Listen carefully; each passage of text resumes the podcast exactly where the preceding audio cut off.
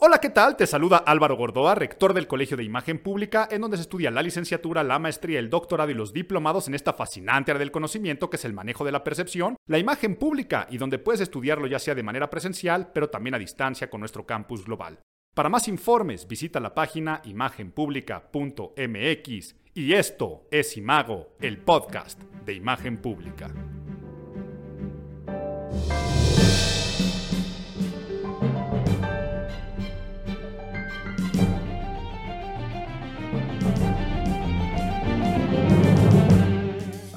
Ay, pues está ahora sí ya acabando el año. Una vez que entramos a los BRES, a estos meses que terminan en BRES, septiembre, octubre, noviembre, diciembre, pues ya no, como que ya sentimos que estamos más para allá que para acá. Son los BRES los meses de la tragadera y el primer mes de andarle inflando la piñata pues ya se nos fue, ¿no? Ya se fue septiembre. En el podcast, ya les iba a decir en el videoblog, en el podcast pasado, en el de agosto, dije que fue un agosto con sabor a chiles en nogada, porque se van adelantando las fechas y no quiero perderme un poco ahora con la introducción que les quería dar, pero ahora resulta que en este septiembre, el otro día fui a tiendas departamentales y ya es Navidad. O sea, ya hasta Halloween convive con, con arbolitos y con fiestas patrias y con una serie de símbolos que se andan mezclando en este mes, mes de septiembre que acaba de terminar, mes en el que nos sentimos mexicanos, ¿no? Un mes que nos sentimos mexicanos y en este mes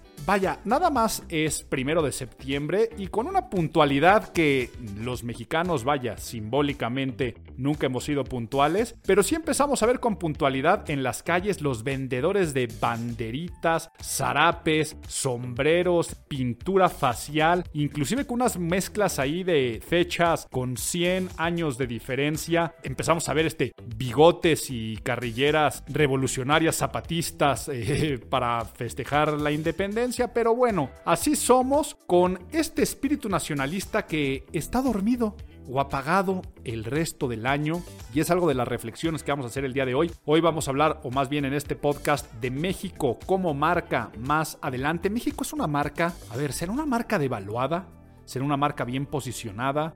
A ti que me estás escuchando, ¿qué sientes? Pero respóndeme por favor con sinceridad. ¿En qué piensas al día de hoy al escuchar la palabra México, pero sobre todo, ¿qué sentimientos te despierta? Y seguramente en septiembre me vas a estar respondiendo alegría, tradición, cultura, folclor, unión, raíces, tradiciones y todo ese amor con México de orgullo que nos han enseñado. Pero por eso te digo, responde con sinceridad. En un país que acaba de vivir un gran cambio, con una nueva forma de gobernar, en un país dividido en posturas e ideologías, pues tal vez tú estás del bando que se siente eh, contento, orgulloso y sobre todo esperanzado, o tal vez del bando en el que siente miedo, y que siente decepción y que siente inseguridad y toda esta incertidumbre, no sé, vamos a responderlo más adelante. Pero bueno, ¿qué pasa? Las escuelas se llenan de banderas, los comercios, la música que se empieza a escuchar, el verde, el blanco, el rojo, lo estamos viendo por todos lados, festivales cívicos, videos que se viralizan de nuestro orgullo nacional. Pero ¿qué es lo que pasa? A ver, ¿por qué nada más es en septiembre y por qué no nos sentimos así todo el año, no vemos banderas, como por ejemplo en Estados Unidos, ¿no? Un país en el cual el flag waving, más adelante hablaré acerca de esto, o es más, de una vez te voy enseñando qué es esto de flag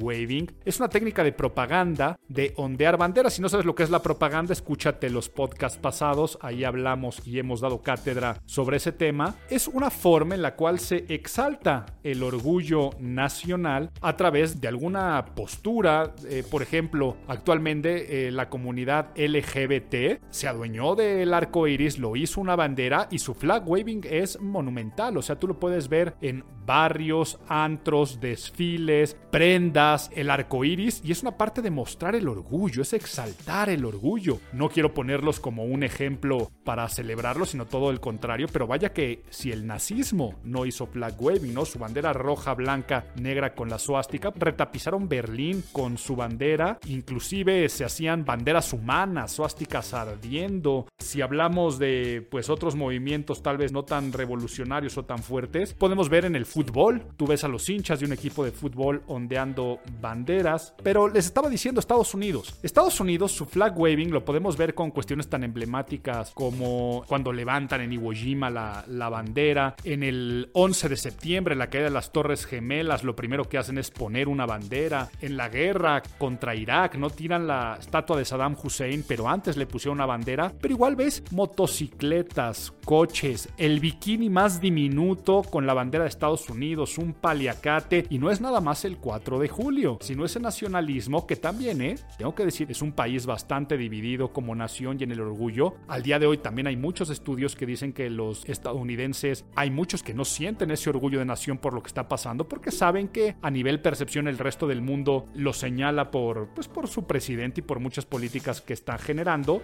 Pero finalmente es algo que le falta a México como marca y que vamos a hablar más adelante con respecto a eso. Pero bueno, si ya me puse un poco nerd en torno a recordar la propaganda y hablar de esto, ahora sí, vamos a ponernos nerds. Get those nerds! Nerds! Pues bueno, la parte teórica académica del podcast de este mes, decidí dedicarlo al tema de la semiótica. Sin miedo a equivocarme, la semiótica es la ciencia más importante dentro del estudio de la imagen pública. ¿Qué es la semiótica? La ciencia que se encarga del estudio de los signos, de los símbolos. Ya veremos cuál es la diferencia entre signos y símbolos. ¿Y qué es un signo? A ver, empecemos definiéndolo de forma coloquial. Un signo es cualquier cosa que representa algo. Quiere decir que existe alguna entidad, o sea, un ente, algo que existe. Y esto puede ser un dibujo, una palabra, una persona, un grafismo, un gesto. Algo que después te transmite una idea, te representa otra cosa. La semiótica es bastante densa, digamos que es una ciencia paraguas que incluye muchísimas otras. Existe la semiótica del vestuario, por ejemplo. La semiótica del vestuario se encarga de ver el vestuario y los accesorios como un signo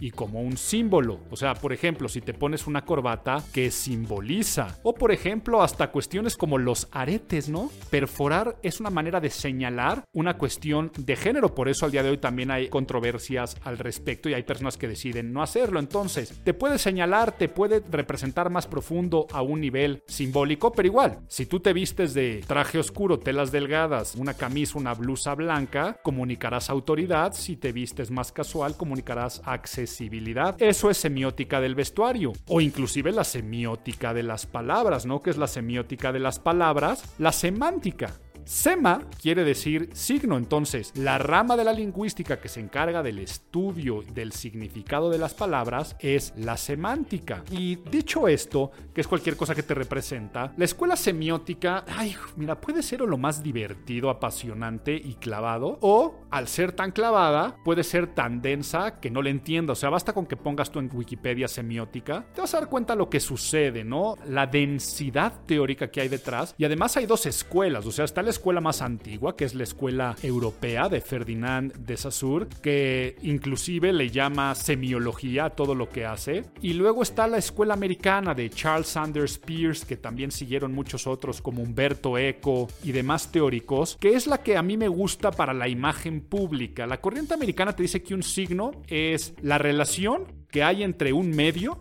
o representamen, así se llama también, su objeto o su semiosis, lo que esa cosa significará, y el intérprete, la persona que lo puede decodificar. Entonces, quien le da sentido al significado y al simbolismo es la persona que decodifica eso que está recibiendo. Entendido esto, y yo sé que, mira, aquí le vas a tener que regresar un poquito al podcast para repasar qué es esto de la semiótica, para que puedas entender por qué es la ciencia más importante para el estudio de la imagen pública. Si imagen es percepción, lo que algo nos recuerda o nos representa en la mente, lo que se nos queda grabado, se convierte en la realidad de quien está percibiendo. Entonces, yo recibo algo, eso me representa algo en la mente, me baso en mis prejuicios, opino, identifico, quiere decir, termino con una identidad y puedo decir esto es bueno o esto es malo, esto está bonito o esto está feo, y puedo poner cualquier adjetivo calificativo. Vivimos en un mundo de representaciones, vivimos en un mundo significativo. Y ya que estamos en la parte nerd, ahora sí la diferencia entre un signo y un símbolo.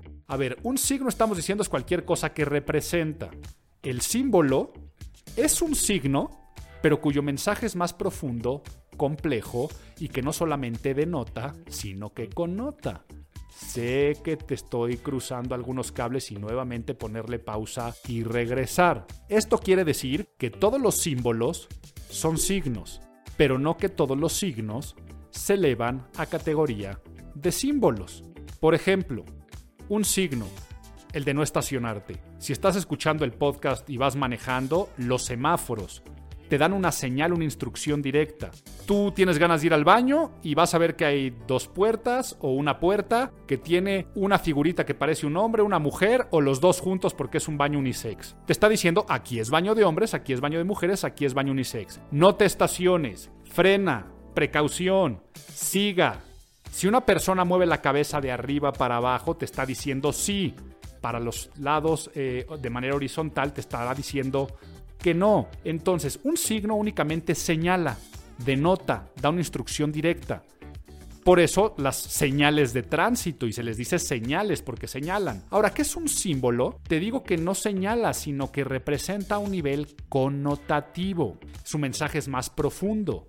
Una paloma blanca al vuelo, con una hoja de laurel en la boca, no te está diciendo aquí hay palomas o soy una paloma, te está diciendo paz. Entonces, las banderas para las personas que representan, ya sea como decíamos de la comunidad LGBT, de un equipo de fútbol y por supuesto de una nación, la bandera por eso es un símbolo y a la bandera, al escudo y al himno se le conocen como símbolos patrios. Ahora un símbolo puede jugar nada más el papel de signo, sí, Estás viendo un partido de fútbol y arriba te ponen las banderitas con el marcador y pues te está señalando México va 3, Argentina 0. Ya quisiéramos si eso fuera fútbol, pero bueno, sí, porque también en este mes México pierde contra la selección de Argentina un partido amistoso. Pero entonces el signo puede elevarse a categoría de símbolo, el símbolo puede jugar únicamente como signo, lo único es que los símbolos, al ser más profundos y complejos, empiezan a ser más poderosos y por supuesto persuasivos. Y entonces también una persona puede convertirse en un. Inclusive están los símbolos sexuales, una canción puede convertirse en un símbolo de un movimiento, un color. Decíamos el podcast pasado cuando hablamos de feminismo que ese color violeta se convierte en un símbolo del feminismo. Y te quise dejar hoy dentro de la sección teórica, la de vamos a ponernos nerds, porque hoy vamos a estar hablando muchísimo del tema de la semiótica y tienes que tener muy en claro qué es un símbolo y ya verás eh, su poder. Pero ahora pasemos a la siguiente sección y déjame te cuento un cuento. ¿Me cuentas un cuento? Y en esta sección, que siempre se lo dedicamos a la historia de la imagen, temas relacionados importantes de por qué hacemos ciertas cosas a nivel percepción, ya si hablamos de semiótica, hace un rato te dije que existe la semiótica de las palabras. Quiere decir que las palabras significan algo. Pues si yo te digo teléfono celular o teléfono móvil, pues tú sabes a qué estoy haciendo referencia. Inclusive tu nombre tu nombre te está señalando. Mira, ahí está Álvaro, ahí está Lupita, este, ahí está Rubén. Pero ahora date cuenta que las palabras también pueden convertirse en símbolo. ¿Por qué te llamas como te llamas? Por lo que connotativamente a tus papás les trae ese nombre, por lo que a tus papás les recuerda y por la carga emotiva. Puedes decir porque así se llamaba el personaje de una novela que les gustaba, porque así se llamaba mi abuelo, porque es la unión del nombre de mi papá y mi mamá, porque así se llamaba un tío mío que falleció. Entonces date cuenta que para el resto de las personas nuestro nombre semánticamente es un signo, pero para nosotros es un símbolo. Y eso, eso de que es un signo y es un símbolo, ayuda a ver cómo hay ciertas palabras que nos ayudan a que el lenguaje sea más persuasivo. Por ejemplo, yo puedo decirte que soy muy estricto con la puntualidad, pero también puedo decir que soy un nazi del reloj. La palabra nazi, hace un rato que le estábamos mencionando, es una palabra muy fuerte. Habla de intolerancia, habla de racismo. Entonces, si yo hago esos atributos y digo que soy un nazi de la puntualidad, puedo ser más persuasivo para que la gente sea puntual. Entonces, esto de la semiótica de las palabras, y ya que estuvimos en el mes donde somos mexicanos, vamos a hablar acerca de ah, una palabra que me encanta y es el cuento que te quiero contar y es una palabra muy mexicana y es que no me dejarás mentir que los mexicanos tenemos un hablar muy particular. Ya, por ejemplo, Octavio Paz desde En el laberinto de la soledad, ¿no? Habla, habla sobre la chingada, a ver qué es la chingada y cómo puede utilizarse esa palabra en diferentes sentidos. Por ejemplo, otra que se me puede llegar a ocurrir, ¿no? Órale, el órale para el mexicano es una maravilla. O sea, puede ser como sorpresa, órale. Como puede ser de, ya te iba a decir de, ah, pues chido, otra expresión, ¿no? De, ah, pues órale, está muy bien. Pero, pero, no sé, eh, me estoy poniendo un poco eh, vulgar, pero aquí de semántica y semiótica. Vete el videoblog donde hablo de las groserías y algún día en el podcast puedo hablar de las groserías o, palabras altisonantes en cualquier sentido. Pero hay una palabra escatológica, eh, pedo, por ejemplo. Pues si tú te vas a España, pedo va a ser flatulencia. Tal vez puede ser borrachera, que también se dice en otros lugares. Pero en México, además de flatulencia, además de que está borracho, también puede ser un problema, no sabes en el pedo que estoy metido. Puede ser un saludo, ¿qué pedo? ¿Cómo has estado? Puede ser como una objeción de ni de pedo voy. Puede ser una forma muy amigable. No, pues ¿cómo y qué tal este tu nuevo compañero de trabajo? Pues muy buen pedo. Ya te iba a decir también a todísima madre, ¿no? ¿Qué pasó? Pues qué pedo. Malas personas, hay gente que es mal pedo. Eh, estar atentos, poner atención. Aguas, ¿eh? Tienes que estar al pedo. Ni hablar, ni modo, pues ni pedo. Eh, ese es tu problema, pues ese es tu pedo. Y así eso le podemos fundir los cables a otras naciones como también se los fundimos con el ahorita. Date cuenta cómo nada más los mexicanos entendemos ese intervalo de tiempo entre unos segundos y cuando se me dé mi regalada gana, que significa el ahorita. Cuando me das el apunte? Ahorita te lo doy. Acaba de venir ahorita tu hermana y me dijo, a ver, ¿qué es eso de ahorita? Tú eso díselo a otra cultura y te digo, le fundes los cables. Yo, por ejemplo, que parte de mi familia, la mitad de mi familia es española y cuando voy a visitar, vamos a un restaurante y digo cosas como, oiga joven, ¿me regala otra cerveza? Y te responden que no, que por qué te la van a regalar y nosotros ya sabemos que no estás diciendo que te lo regalen. Entonces, semánticamente pueden darse confusiones, pero no es la historia ni el cuento que te iba a contar. Creo que me fui un poco por las ramas. Te iba a hablar de la palabra chamba. El mexicano es chambeador y la historia que te quería contar acerca de esta palabra es porque es maravilloso. A ver, ¿por qué somos chambeadores y de dónde viene la palabra chamba? Es una palabra que se empezó a utilizar en los años 40. Los gobiernos de México y Estados Unidos hicieron un acuerdo de trabajo en el cual como en Estados Unidos hacía falta fuerza laboral por la Segunda Guerra Mundial y había mucha fuga también de personas, mano de obra, pero también se necesitaba que la industria trabajara más, sobre todo la industria de guerra, los mexicanos fueron a trabajar a Estados Unidos, pero también esas personas que se fueron a la guerra que se fueron a otra industria, se fueron a trabajar sobre todo a los campos y a hacer mucho trabajo de obrero. Entonces, los braceros de ese entonces se dirigían a las cámaras de comercio, que en inglés es Chambers of Commerce. Entonces tenían que ir a la chamber y al ir a la chamber tenían que sacar su permiso. Entonces ahí sacaban un permiso laboral de esta cuestión bilateral que tenían, pero cuando terminaba su contrato, porque eran chambitas, o sea, eran trabajos muy pequeños, tenían que ir a buscar otro contrato para renovarle uno nuevo y entonces las cámaras de comercio, las chambers, les daban esto. Como en su mayoría no hablaban inglés, se fue deformando la palabra de, pues, ¿qué onda? ¿Ya fuiste a la chamber? Eh, sí, pues es que ya me, ya me salió una chamber y de la chamber me salió la chamba y así entonces empezó a llamar la búsqueda de trabajo. Me encanta y créeme, me roban sonrisas cada vez que me entero de estas historias de los mexicanismos, que sin duda todas las lenguas lo tienen, pero una, una que también me hace reír muchísimo es la palabra bistec, ¿no? Eh, unos tacos de bistec y sírvame un bistec. Tal vez no sabías, pero bistec viene de beef steak, o sea, de filete de res. Entonces, un beefsteak, un bistec un bistés, un bisté, y ya aquí en México ya acabó en, en bisté, bisteces en su plural, pero hasta las marcas, ¿no? O sea, una marca como Palmolive en México, pues es Palm Olive, o sea, de palma y olivo, así se llama la marca en inglés, pero pues entra a México y se le dice Palmolive, o inclusive marcas mexicanas. Eh, la marca Resistol, que para nosotros ya es un genérico para hablar de cualquier pegamento blanco como el pegamento infantil o échale Resistol, viene de Resist All el que resiste todo. Entonces había unos pegamentos que resistían todo y en torno de, pues échale un poco del pegamento, este gringo resiste todo, que era más como un, lema comercial. La gente empezó a decir resistol. Y así yo me podría seguir hablando de semiótica de las palabras, una más profunda, por ejemplo. Las palabras nacen, ¿eh? Y las palabras cambian y las palabras se cargan de un valor simbólico. Hace tres años, en México, eh, si estás escuchando esto de manera este, ya pasada, ahorita estamos en septiembre del año 2019, pues hace dos años nadie hubiera utilizado la palabra chairo o la palabra fifi. Y al día de hoy esas palabras son simbólicas, traen una carga emocional muy fuerte, que inclusive nadie las adopta con orgullo, ¿no? Nadie dice yo soy chairo, yo soy fifi, pero si no se utiliza como un ataque, se utiliza como un name calling, o sea, se, utiliza como un apodo para desprestigiar. Y ya que estoy metido en estos otros temas, no sé si abordarlo mejor en la, en la parte de noticias, sí lo abordo en la, en la parte de noticias, pero el grito del estadio, ¿no? El EUTO.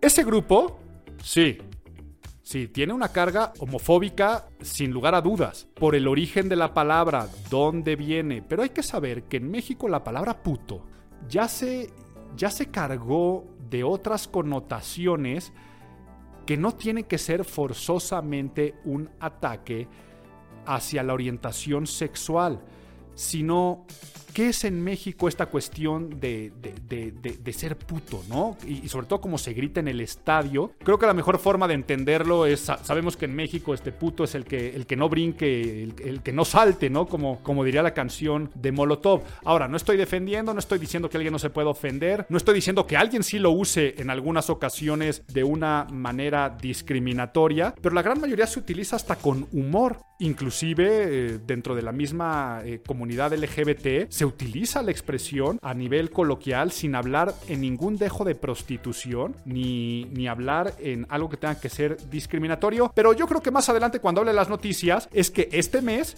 ya se pusieron también fuertes. La FIFA dijo que cualquier canto o grito que tenga algún carácter homofóbico iba a ser duramente sancionado y puede haber cosas interesantes, pero lo retomo más adelante. Vayamos ahora sí a una sección que les gusta mucho y es la de tips y recomendaciones. ¿Cuáles van a ser los de este mes? Estarán relacionados con la fiesta.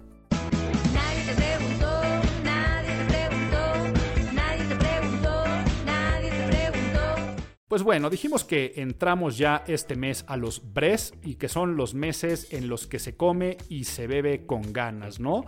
Vivimos fiestas patrias y el tequila corrió de manera generosa. Después empezarán otras fiestas donde la bebida social, las reuniones hasta cerrar con posadas, pastorelas, ponches, brindis de fin de año, celebraciones con champán.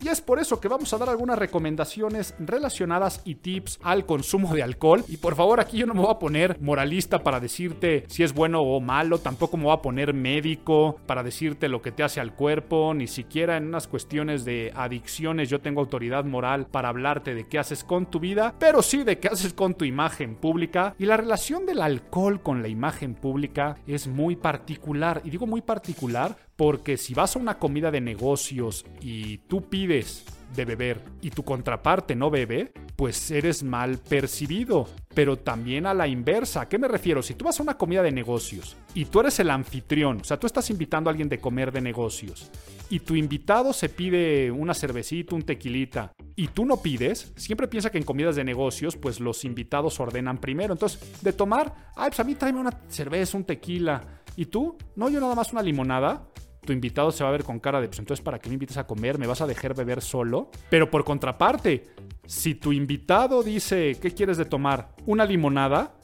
Pues tú te aguantas y no bebes. Le tienes que decir, tal vez le da, le da un poco de, de, pudor, ¿no? Seguro no quieres este, una cerveza, quieres que pidamos vino. Si la persona te dice, no, no bebo, en una comida, y ojo, de negocio socialmente es diferente, pues tú tampoco tendrías que beber aunque estés con un calor de casi 40 y se te antoje echarte una chela. Entonces la relación del alcohol y la imagen pública es muy particular porque a veces socialmente, inclusive saber de vinos, la enología, catar vinos, todo el protocolo en relación a cómo se descorche y se bebe un vino, pues hay un ceremonial detrás donde te puedes ver pues hasta con más lujo, con un estilo de vida sibarita, bon vivant, si es que lo sabes hacer, o el que saque el cobre sirviendo la copa de más o descorchando mal un vino o ni siquiera sabiéndolo catar o qué tipo de vino regalar. Pero dentro de esto, en las fiestas, el alcohol, el alcohol nos desinhibe, ¿no? O sea, está catalogado como un ansiolítico eh, natural,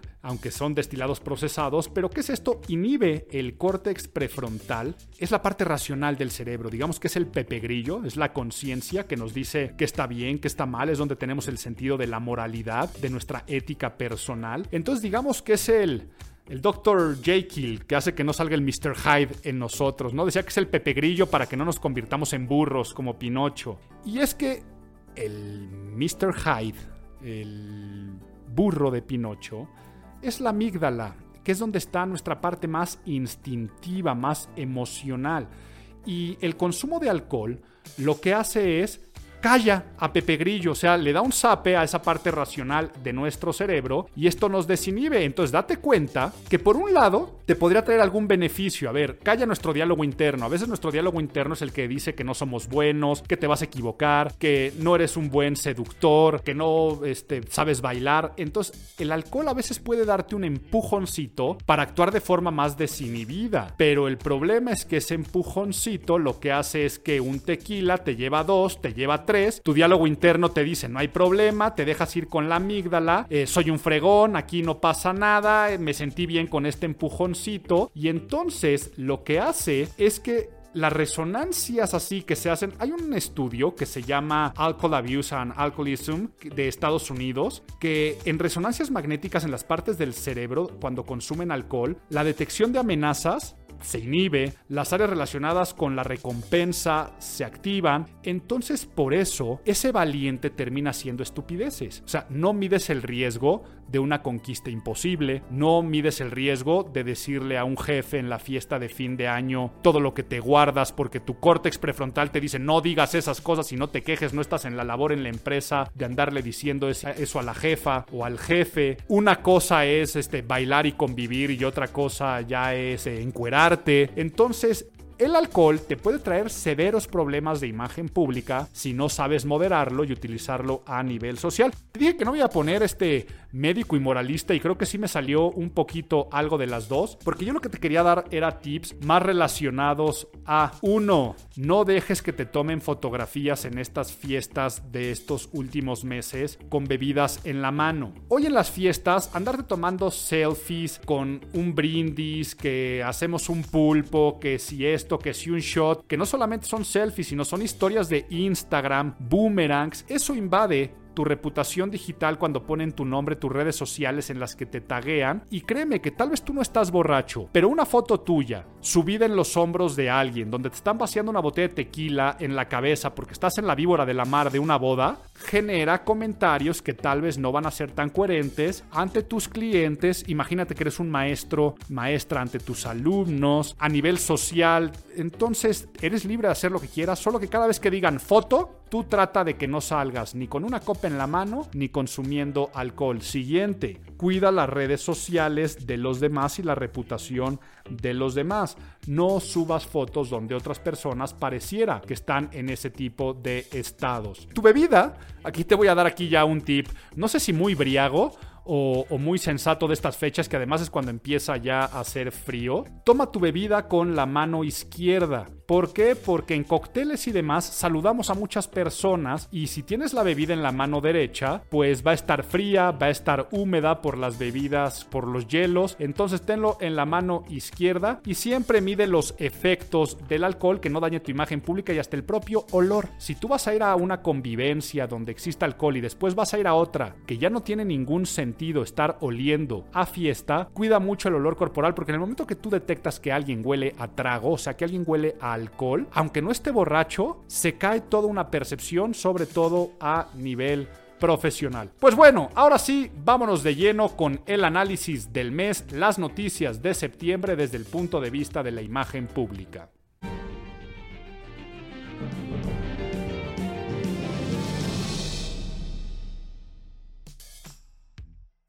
Y bueno, quiero empezar con el mes patrio, ¿no? México como marca.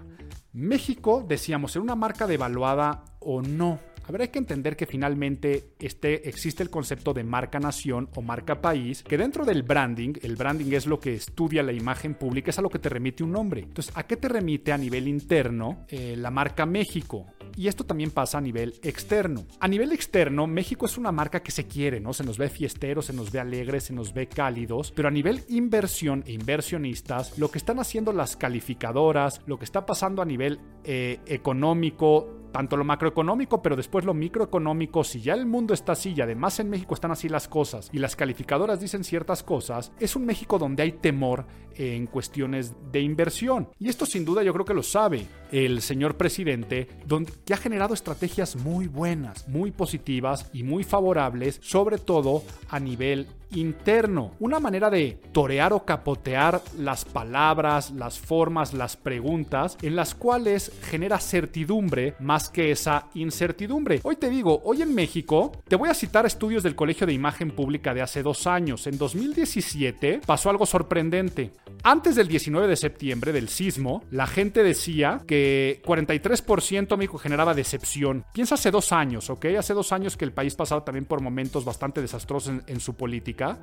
La gente tenía un 43% de decepción, 28% tristeza, 23% miedo y solamente un 4% mencionaba en primer lugar orgullo, 1.5% felicidad y 0.5% unidad, o sea, un país unido. Pasó el sismo del 19 de septiembre, que ahorita te voy a hablar un poco del sismo. El 19 de septiembre de hace dos años, la palabra orgullo cambió a decepción por un 48%. De un mes para otro, ¿eh? Cambió la marca país. Unidad de 0.5 pasó a 45%. Miedo bajó a 3.5, tristeza solo a 3, decepción solamente a 5 y felicidad tampoco salía porque no eran momentos de felicidad. Date cuenta cómo un índice, por un hecho como el sismo de hace dos años, puede cambiar el sentimiento nación de, de un branding, pero esos sentimientos pues no se quedaron, después volvieron a cambiar. Hace un año la gente estaba enojada, estaba de, también decepcionada, tenía coraje y estaba claramente señalizado que era hacia un gobierno y por eso decide cambiar. Andrés Manuel López Obrador fue el único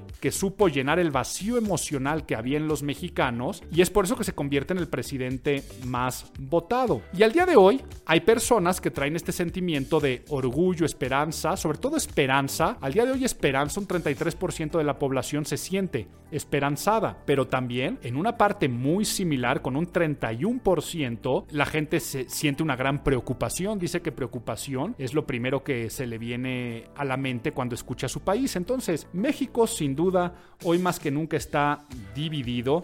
Pero yo aquí me gustaría hacerle un llamado a las autoridades, al presidente. Lo que quieren es que el país tenga un gran orgullo, ¿no? Sabemos que Andrés Manuel López Obrador eh, trae el nacionalismo siempre a flor de piel, a las figuras representantes y simbólicas de México. Por eso, date cuenta, la cuarta transformación, el escudo o el logotipo más bien del gobierno actual, cómo son genios de la semiótica. Inclusive el nombre del partido, Morena, Movimiento de Regeneración Nacional, aquí yo le he hablado en el podcast y en muchos otros lados que es una genialidad semiótica. O sea, semánticamente representa a una nación, representa a una raza, inclusive tiene guiños y coqueteos con la, con la Virgen de Guadalupe. Y Andrés Manuel ha sido un hombre que ha manejado la semiótica y los símbolos muy inteligente. El no vivir en los pinos, por ejemplo. El no viajar en un avión privado. El bajar los sueldos de los funcionarios. Todas esas son estrategias de gobierno, pero sobre todo de imagen, con una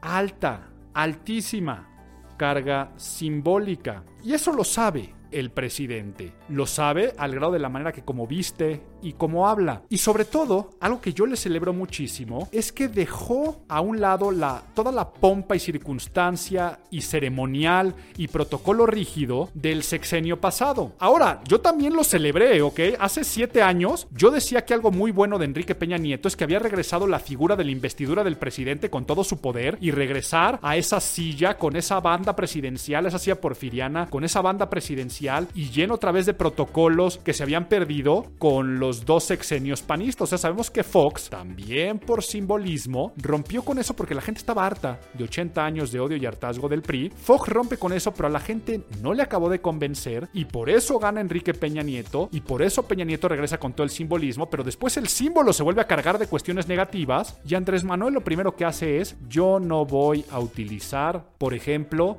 la banda presidencial más que en eventos totalmente oficiales. Aunque la ley, la ley de escudo y de los símbolos patrios que exactamente se llama eh, dentro de la Constitución, el artículo 35 de la ley sobre escudo, la bandera y el himno nacional, dice que el presidente lo debe utilizar en el Día de la Independencia, en el Palacio Nacional, pero también en la entrega de cartas de credenciales de los embajadores, ministros internacionales, como la, transmisión del Poder Ejecutivo. Y por ejemplo, nada más para que nos demos cuenta, acabamos de tener y estamos debutando a, a Christopher Landau como nuevo embajador de Estados Unidos en México y Andrés Manuel López Obrador decide no utilizar la banda presidencial. Les digo, esto me gusta, yo lo reconozco y aplaudo los afanes de suprimir todo esto que ha acompañado a la figura presidencial. Me imagino que la intención es verse más aterrizado y centrarse en lo que realmente importa. Ahora, de que se está rompiendo una ley, se está rompiendo una ley. Y sobre todo es una ley estúpida, una ley arcaica, una ley que no permite que utilicemos nuestros símbolos patrios. Por lo tanto, cada vez que es y ves a personas comprando banderitas, portando banderitas, usando las prendas simbólicas con el escudo nacional, si te pones un paliacate con la bandera de México, estás rompiendo la ley. ¿Qué es lo que tenemos que hacer? Esa es una de las leyes que sí se tendrían que cambiar. ¿Ok? Sí se tendría que promulgar una nueva ley en la cual los símbolos fueran parte de todos los mexicanos y si alguien no lo utiliza con respeto, el castigo será social. No tiene que haber un castigo de ley, tiene que ser un castigo a la reputación. O sea, nada más ponte a pensar que Coca o que Nike prohibiera a sus consumidores que lucieran sus logos, ¿no? Sería una estupidez. Tenemos que levantar el valor de la marca a través del uso repetitivo de nuestros símbolos. Ojalá se empezaran a ver en automóviles banderas de México, en casas bandera de Eh, una motocicleta Harley Davidson rotulada el tanque de gas con una banderota con el escudo nacional. Esto, por ejemplo, en Estados Unidos lo hacen muchísimo, pero también lo hacen la comunidad chicana o todos los migrantes o ya segunda generación de mexicanos, porque en Estados Unidos no hay ninguna ley que lo prohíba. En México nos hace falta, al grado que pasaron cosas, afortunadamente ya no se persigue así, la Secretaría de Gobernación ya no se desgasta, pero cuando Ana Gabriela Guevara ganó, se llamaba creo que la Golden League, ¿no? Y salió con una bandera de México a festejar, pues Secretaría de Gobernación la quería multar. Igual que a Julio César Chávez o al Maromero Páez, que también era un boxeador, que cuando salieron con shorts con la bandera de México, los quisieron multar. Inclusive a Tabú de los Black Eyed Peas, una vez es- que ni siquiera es mexicano, ni siquiera lo podrías multar, se subió en otro país que ni siquiera es México a recibir un Grammy cuando los, cuando los Black Eyed Peas ganaron su primer Grammy. Se subió con una prenda, una chamarra que atrás traía la bandera de México y se volteó y la saludó a nivel internacional. Y en vez de decir qué orgullo que una persona siente ese arraigo a una nación, pues no va y se pone una queja a través de Secretaría de Gobernación. Entonces, señor presidente, está rompiendo la ley, pero lo está rompiendo por algo bueno, ¿ok? No está respetando la ley de símbolos patrios para no darle todo ese simbolismo arcaico a eventos y hacer al presidente más humano. Haga una adecuación a la ley para que podamos disfrutar de los símbolos patrios y esto finalmente es branding y es algo que tendríamos que tener muy muy presentes. Y ahora que mencioné la banda presidencial, dense cuenta un dato o una situación curiosa. El orden de los colores de la banda, de cómo lo utilizaban los Fox, Calderón, cómo lo utilizaba Peña Nieto y cómo lo utiliza otra vez López Obrador. A ver, nuestra bandera es una bandera que es verde, blanco y rojo, se lee de izquierda a derecha. Por lo tanto, la banda presidencial tendría que empezar de abajo hacia arriba en esa diagonal. El verde abajo, el verde corriendo y siguiente el rojo, porque la tiene que ver la audiencia, no el presidente. Entonces, si tú ves de frente, corriendo de izquierda a derecha, que en este caso es una diagonal de abajo arriba, la banda presidencial, la bandera va de verde, blanco a rojo. Entonces, así se usaba. Pero hubo presidentes que al voltearse a ver de arriba para abajo decían, no, pues la primera tiene que ser la verde. Entonces, verde, blanco y rojo desde mi vista, haciendo que cambie. Uno de esos presidentes fue Vicente Fox. Cuando se pone la banda presidencial, se la pone en ese orden inverso. Que después, Felipe Calderón, pues por no llevarle la contraria al presidente del que era continuidad, pues la usa de la misma forma. Cuando viene Enrique Peña Nieto, se cambia la banda presidencial, pues a la forma tradicional para decirlo. Aquí no estoy diciendo que sea bueno o malo, estoy hablando de tradiciones. Y por supuesto, lo que hizo Andrés Manuel López Obrador es romper con todo el peñismo y volverlo a utilizar con ese orden inverso. Eso te lo dejo nada más como un dato ahí este curioso ya que hablamos de la banda presidencial, pero ahora sí me meto al, análisis, al análisis de El Grito.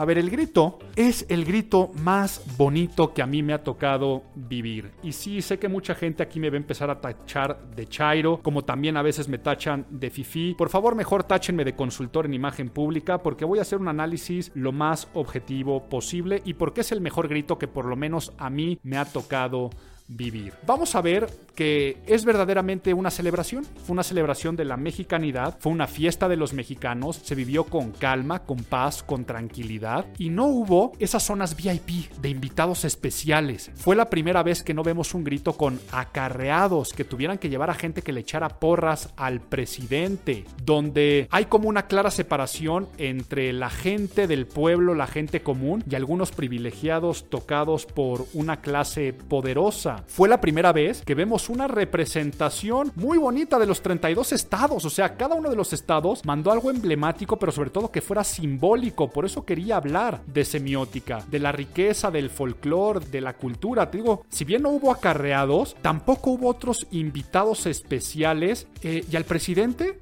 se le aplaudió de forma libre, de forma espontánea. Fue la primera vez que tampoco hubo granaderos reprimiendo cualquier cuestión. ¿Y por qué le estoy diciendo lo que me ha tocado a mí vivir? A mí siempre me han tocado rechiflas al presidente o acarreados o represiones por parte de granaderos. Yo no sé la edad que tengas, pero por ejemplo, el único grito que a mí me tocó vivir donde no hubo rechiflas fue el así y que tenga que tenga una buena memoria, ¿ok?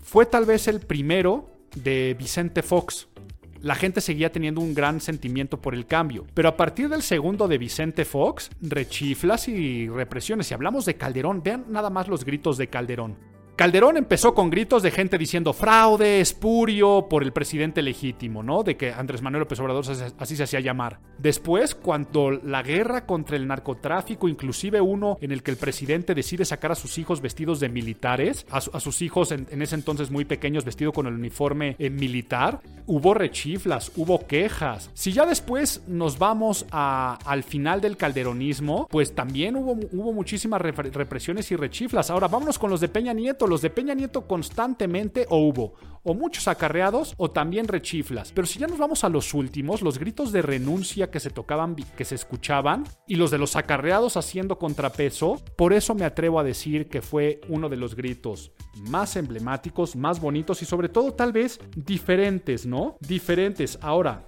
me cayó la boca. ¿A qué me refiero que me cayó la boca? Yo apostaba y decía que en uno de sus Viva México de sus gritos iba a decir Viva la cuarta transformación y que se le iba a criticar y que en un país dividido no era prudente y no. Si se inventó algunos vivas, esos vivas fueron también muy bonitos.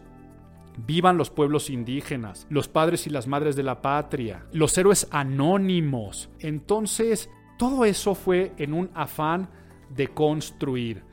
¿Cuáles? Pueden ser mis críticas.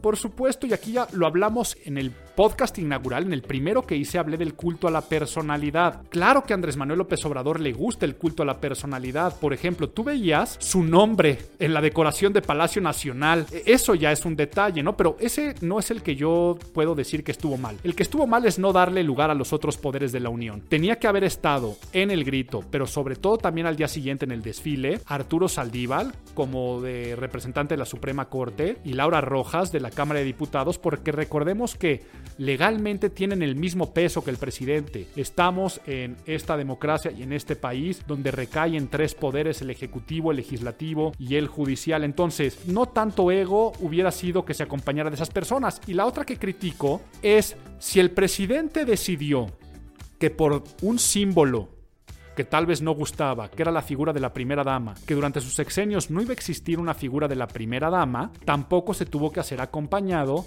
de su esposa en el palco donde no había nadie más y ni siquiera había invitados. Entonces, si iba a ser un acto solemne, pero de fiesta, y que nada más el presidente salía con su banda, pues hubiera estado todavía mejor, porque ojo, no digo que estuvo mal, repito, estuvo muy bien, hubiera estado todavía mejor que su ceremonia del grito hubiera sido así. También fue el informe de gobierno, no lo analizo porque no pasó nada, ¿eh? Es finalmente, como hemos dicho, Andrés Manuel, que todavía sigue en una campaña, en una campaña sobre todo de imagen. Eso es algo que, que por eso es irrelevante lo de su primer informe de gobierno. Pero hay cosas que tal vez sí pueden llegar a ser más, más memorables. Y esas cosas que pueden ser más memorables que pasaron este mes son, por ejemplo, renuncias, ¿no? Que empezaron a darse la renuncia de Pedro Salmerón como director del Instituto Nacional de Estudios Históricos de las Revoluciones por decir que el asesinato de Eugenio Garza Sada, más bien que lo perpetraron, eran valientes jóvenes de la Liga Comunista. Sí, por supuesto, existe la libertad de expresión, pero no cuando representas a una dependencia que depende de la Secretaría de Cultura. Por supuesto, el Consejo Coordinador Empresarial exigió una disculpa, pero también la comunidad empresarial neoleonesa, toda la gente poderosa del norte del país empezó a hacer muchísima presión que acabaron obligándolo a renunciar. Pero lo que se me hace una genialidad semántica del presidente es que al final dice que que vaya que le duele mucho que han renunciado, pero que ayudó mucho, ayudó mucho que fuera Salmerón quien presentara su renuncia, pues dejó sin argumentos a los adversarios como los expresidentes que lo agarraron de bandera, ¿no? Eh, dice que vale más como historiador que como funcionario. Vaya, no renunció de manera voluntaria, lo obligaron a renunciar y es que algo que veremos en otros podcasts en el capítulo de Nerds es que la imagen de la titularidad permea la institución y que lo diga un funcionario es como si lo hubiera dicho el presidente. Entonces, qué bueno que lo retiraron. Ah, se me viene a la cabeza, no sé si se enteraron. Escandalazo para Interjet porque una piloto el día del grito puso en su Twitter que lo mejor que le podría pasar a México es que tiraran una bomba en el zócalo. Y aparte cerró diciendo algo así como, y a quien no le parezca me vale dos pesos. ¡Wow! Se echaron las redes sociales, pero sobre todo esta mujer en su perfil decía que era piloto de Interjet. Aunque lo haya dicho a título individual, Interjet tuvo que hacer una carta ofreciendo disculpas, que no es su manera de pensar, retirando a esta mujer piloto, que pues ya también se le acaba la carrera, ¿quién la va a querer contratar después de este tipo de cosas? Bueno, en aviación privada seguramente tendrá, tendrá cabida, pero entonces ojo con estas cuestiones representativas. Otra cuestión, simbólica. Dos años del sismo del 19S y dense cuenta cómo ya adoptamos algunos símbolos. De entrada la fecha. Tú decir 19 de septiembre en México y es una fecha que va a despertar, por un lado, miedo. La gente hasta hace bromas de mal gusto, de, este, de que ya prepárense, eh, pónganse pijama bonita, recuerden que ya mañana es 19. Hasta otros muy bonitos, ¿no?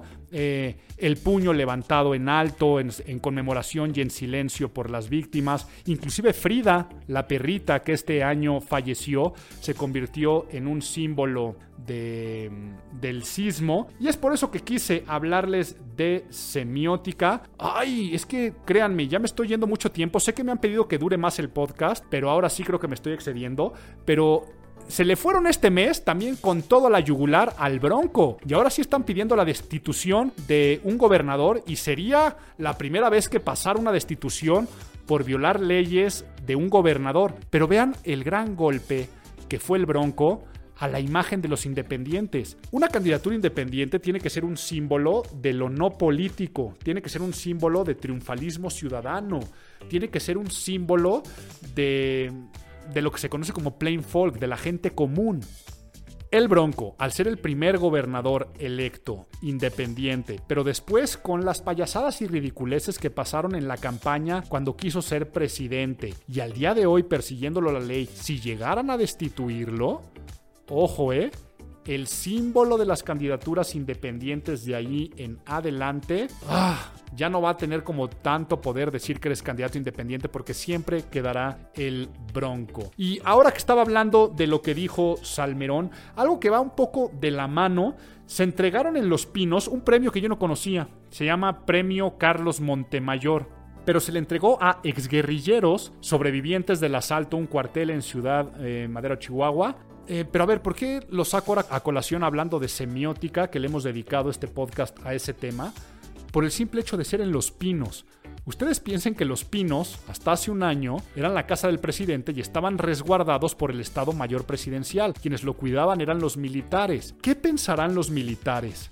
Que al día de hoy se les entregue un premio a unos guerrilleros que asaltaron un cuartel militar y que se les entreguen los pinos, eso simbólicamente, si tú eres militar al día de hoy, la Secretaría de la Defensa, me, me encantaría poder preguntarles simbólicamente cómo ven ese tipo de, de cuestiones. Y pues bueno, también traía aquí, estoy viendo en mis notas, qué belleza, eh, Peña Nieto y su novia disfrazados en el restaurante de sushi, en el restaurante japonés. Ay, me encantaría pensar que lo hacen a propósito. O sea, me encantaría pensar que, que lo hacen para decir, ah, disfrutar la vida, que nos importe poco, vamos a esta payasada, que ahora sería una total desfachatez, ¿eh? No, no, no estoy diciendo que qué bueno, pero me gustaría pensar que lo hacen a propósito, porque en, verdad, ¿a quién se le ocurre? O sea, si quieres pasar desapercibido, es de, vamos, vamos a hacerle, vamos a disfrazarnos este, para que no nos reconozcan, pero como caricaturizados, ¿no? Una peluca con gorra alta, este, yo, yo de hippie, que es lógico que te van a voltear el doble o el triple, pero bueno, ya lo dije en mis redes sociales, yo lo digo en este podcast, nadie me puede ganar en octubre en Halloween el disfraz de Peña Nieto y su novia disfrazados en el restaurante japonés. Qué belleza y qué delicia. Pues bueno, se nos fue el tiempo, pero qué bueno que nos dan pilón. Que vuelva, que vuelva el pilón. Que vuelva, que vuelva el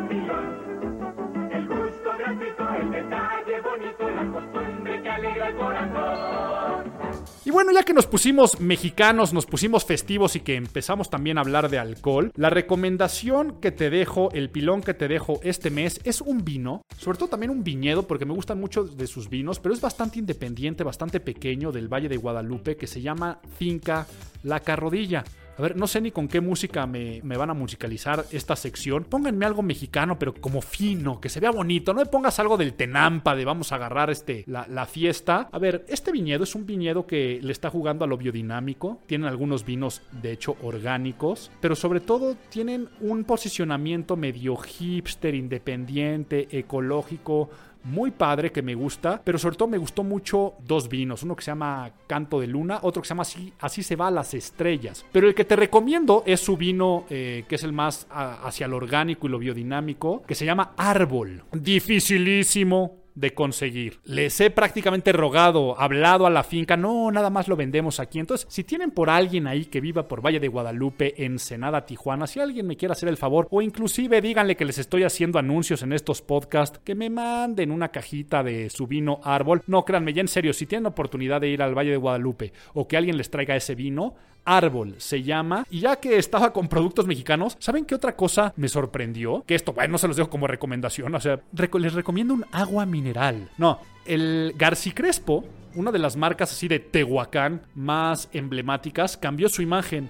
Renovó su imagen y ahora la embotellaron en un concepto de lujo eh, se llama algo así como, eh, le pusieron como agua de Tehuacán Premium, o ya ni siquiera me acuerdo el nombre que le di, pero el diseño de la botella está muy bonito, en vidrio alto, para competir con Perrier, para competir con Pellegrino, pero una marca de mucha tradición, la están haciendo como agua premium y de lujo. Y la verdad es que está muy rica porque es de burbuja fina. Los que les gustan este tipo de agua como Perrier y Pellegrino, sí prueben la, la Crespo. Hay una de San Luis Potosí que se llama agua de Lourdes, que también es dificilísimo de conseguir fuera de San Luis Potosí. ¿Qué es lo que tendrían que hacer? Renovarse un poco más con estas identidades gráficas que están ahora muy de moda para romperle en grande en este negocio. Y pues bueno, de esto se trató el podcast de esta semana. Mi nombre es Álvaro Gordoa y te espero el próximo mes.